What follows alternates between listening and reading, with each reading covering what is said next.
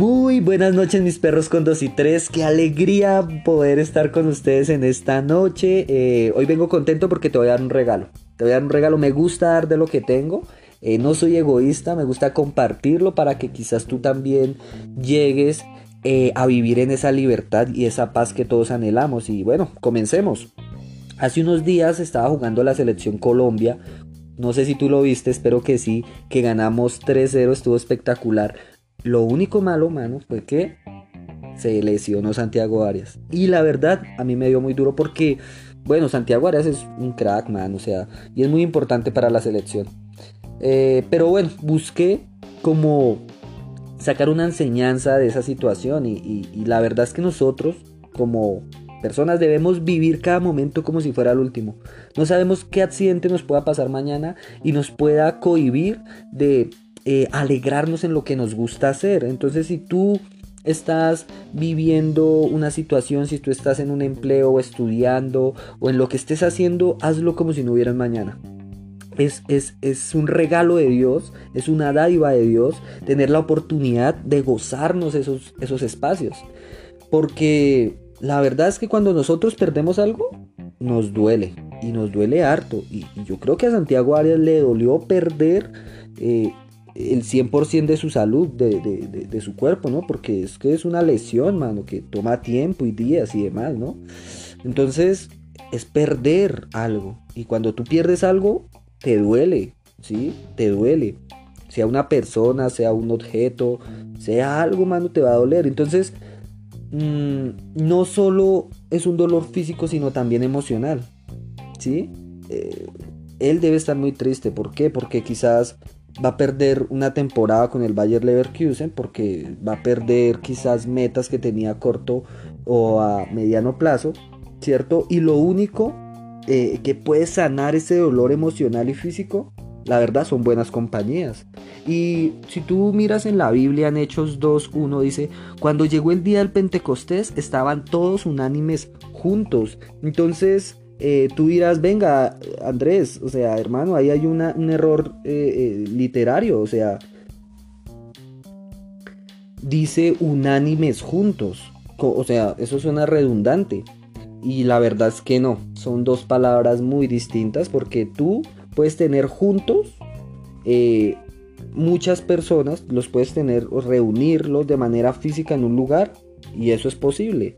Pero unánimes, no. Unánimes es muy difícil. Unánimes es que esas personas tengan el mismo enfoque, el mismo corazón y la misma búsqueda. Entonces, eh, lo que tú necesitas es estar unánime con tus amigos, con tus compañeros. Y eso te va a ayudar a sanar ese dolor. ¿Listo? Entonces, eh, si tú estás escuchando este podcast, quiero decirte algo. Dios quiere añadirte a su reino. Él quiere que estés en comunidad con muchas personas. Porque Él te escogió de toda tu familia para bendecirte y para hacer una obra maestra en ti. ¿Listo? Te voy a decir algo, a mí, a mí me gustan las frases, no sé si lo has notado, me gustan las frases, y hay una en especial que me encanta que dice, el hombre solo es grande cuando está de rodillas ante Dios. Y es verdad, nosotros como humanos tenemos errores y, la única forma de ser grande es estando a los pies de, Dios. Y, sabes, en este tiempo estaba leyendo un libro que se llama Un líder como Jesús, ¿sí? De, de Ken Blanchard. Y ahí nos da este hombre cinco hábitos que tenía Jesús. Y qué bueno es aprender de Jesús. Eh, uno de esos hábitos que él tenía era que tenía momentos de soledad, ¿sí? Para tomar decisiones. Dos, tenía momentos de oración, porque en esos momentos de oración tenía como la confirmación de las decisiones que él había pensado tomar. Y tres, eh, él hacía estudio de la escritura, él estudiaba la Torah. ¿sí? Porque Jesús era políglota, Manuel es, eh, estudió, o sea, sabía hebreo, eh, arameo, griego, latín, ¿sí? Al leer las escrituras, él tenía un crecimiento intelectual. El cuarto era el cuarto hábito, qué pena, era que él correspondía al amor de Dios. ¿sí? Él no solo se quedaba con que Dios me ama, sino qué hago yo para demostrarle mi amor a Dios. Y eso lo llevaba a tener un crecimiento en su carácter.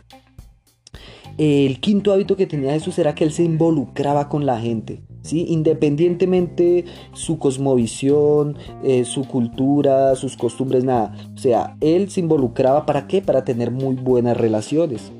Y entonces si tú aplicas estos cinco hábitos, eh, llegarás a ser un buen hijo de Dios.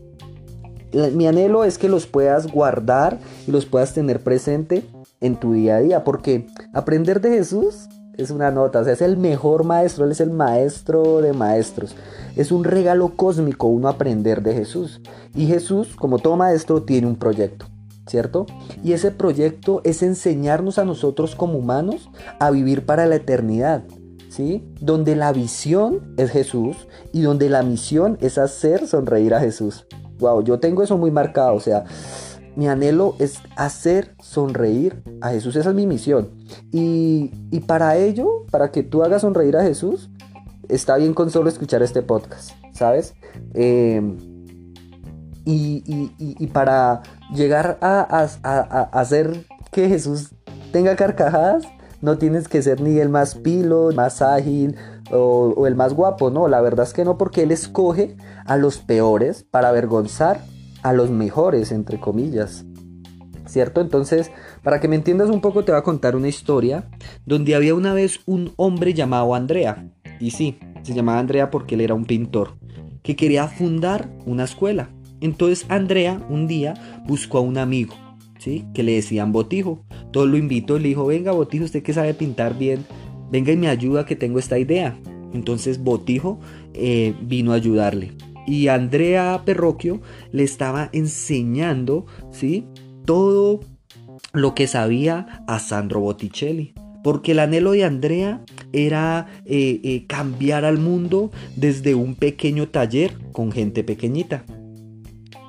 Y para ello trajo a otro joven, entonces un día estaban eh, los tres en el taller y Andrea Berroquio dijo, vamos a pintar una obra maestra, así que vamos a inspirarnos con el mejor, Jesús. Vamos a hacer el bautismo de Jesús por Juan el Bautista. Aquí coloco un, paréntesis, eh, tú puedes googlear eh, esta información para que veas que es real. Sigamos. Entonces Andrea Berroquio comenzó a ser el rostro de Jesús. ¿sí? Y Sandro Botticelli comenzó a pintar las partes más importantes del cuadro, los detalles eh, que iban a resaltar más. Y el joven, pues le dijeron, eh, bueno, tú eh, pinta ese angelito que va a quedar aquí al ladito que nadie va a ver, le dijeron al joven. Entonces dejaron al joven que estuviera pintando ahí y ellos se fueron, ¿sí? Y, salieron un rato y demás. Entonces, cuando volvieron, el joven salió emocionado y, les dijo, maestros, maestros, eh, quedaron bien mis pinceladas con la composición del cuadro. Y entonces dice la historia que Andrea Berroquio siempre tenía pinceles en su mano. Y entonces cuando vio el, el, dibujo de este joven, se quedó mirándolo y rompió los pinceles y dijo, jamás volveré a pintar porque el rostro que había hecho este joven Leonardo de un pueblito cercano llamado Vinci había sido espléndido, había quedado mejor que el rostro que habían hecho sus maestros. Entonces, en ese momento, este joven Leonardo comenzaría a dejar en alto el nombre de su familia. En ese taller fue el inicio del renacimiento. Y este podcast es ese taller. ¿Sí? Y para ello, en cada uno de, ustedes o eh, de tú, de tú que me estás escuchando, debe haber un renacimiento, ¿sí? Para que tú llegues a ser auténtico a la versión que Dios pensó de ti. Porque te voy a decir algo. Ser cristiano no es ser un bicho raro. Ser cristiano es ser la obra maestra que Dios pensó. De ese modo, como Leonardo, ¿sí? Eh, seremos grandes pintores de cosas fascinantes, ¿sí? Para nuestra vida. Así que quiero decirte algo, bienvenido al taller del maestro, ¿sí? Quiero darte la bienvenida a este espacio para que puedas crecer, tallarte, ¿sí? Y de ese modo llegar a ser esa obra maestra que Dios quiere para tu vida. Listo, chico, pues, o chica, me gustó compartir contigo. Eh, eres un crack si te quedaste hasta este momento. Quiero felicitarte, no cualquiera lo hace.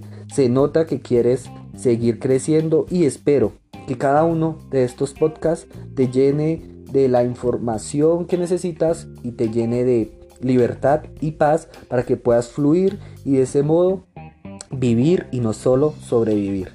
¿Listo? Entonces, un abrazo, que Dios te bendiga y mucha, mucha paz.